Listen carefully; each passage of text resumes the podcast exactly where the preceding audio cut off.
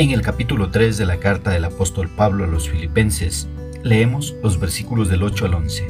En la traducción Reina Valera de 1960, la palabra del Señor dice, Y ciertamente, aún estimo todas las cosas como pérdida por la excelencia del conocimiento de Cristo Jesús, mi Señor, por amor del cual lo he perdido todo y lo tengo por basura para ganar a Cristo y ser hallado en Él no teniendo mi propia justicia que es por la ley, sino la que es por la fe de Cristo, la justicia que es de Dios por la fe, a fin de conocerle y el poder de su resurrección y la participación de sus padecimientos, llegando a ser semejante a él en su muerte, si en alguna manera llegase a la resurrección de entre los muertos. ¿Qué es lo que expresa el escritor? Pablo está hablándonos de lo verdaderamente valioso que es para él llegar a tener una relación viva con Jesucristo, una relación por experiencia y no un simple conocimiento intelectual.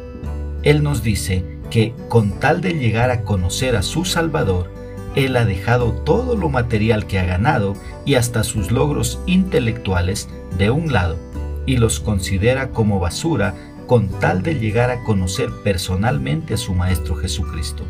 Dice él, y ciertamente, aún estimo todas las cosas como pérdida por la excelencia del conocimiento de Cristo Jesús mi Señor, por amor del cual lo he perdido todo y lo tengo por basura para ganar a Cristo.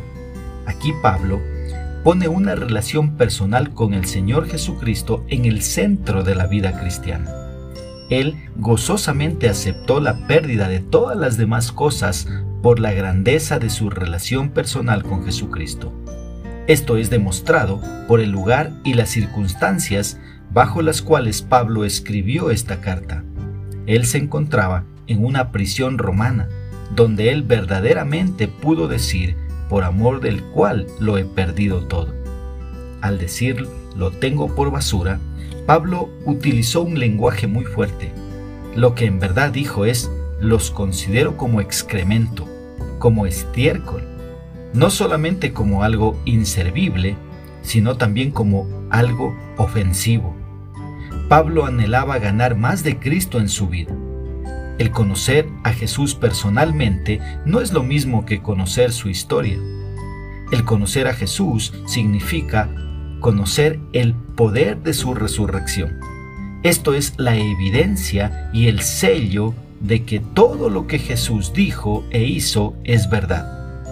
El conocer a Jesús también significa participar con Él en sus padecimientos. Esto es parte de seguir a Jesús y el estar en Cristo.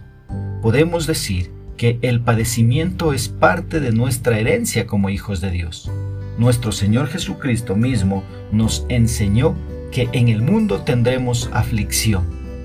Dijo Pablo también aquí en este pasaje bíblico, llegando a ser semejante a Él en su muerte. Esto nos recuerda que el estar en Cristo también significa estar en su muerte. Pablo lo decía con seguridad, ya que se enfrentaba a un posible martirio pero también tenía la esperanza de que Dios lo resucitaría de los muertos. El renunciar a todo y sufrir aflicciones por la causa de Cristo valía la pena, considerando la grandeza de la meta de la resurrección de entre los muertos. Ahora, ¿cómo podemos aplicar esta porción bíblica a nuestra vida? Primeramente, entiende que lo que has logrado no ha sido por tus propios méritos o por tus fuerzas o por tu sabiduría, sino porque Dios lo ha permitido.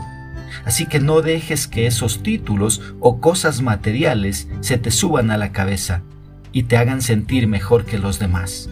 Más bien, déjalos de un lado y dedícate a conocer más a tu Señor y Salvador y ayudar a los más desvalidos. Una segunda aplicación puede ser llegando a ser semejante a Cristo. Cada día esfuérzate por conocer más del Señor y saber que lo que Él ha dicho y ha hecho es verdad. Imítalo a cada paso que des en tu vida. Que Dios nos ayude a poder ser hacedores de su palabra.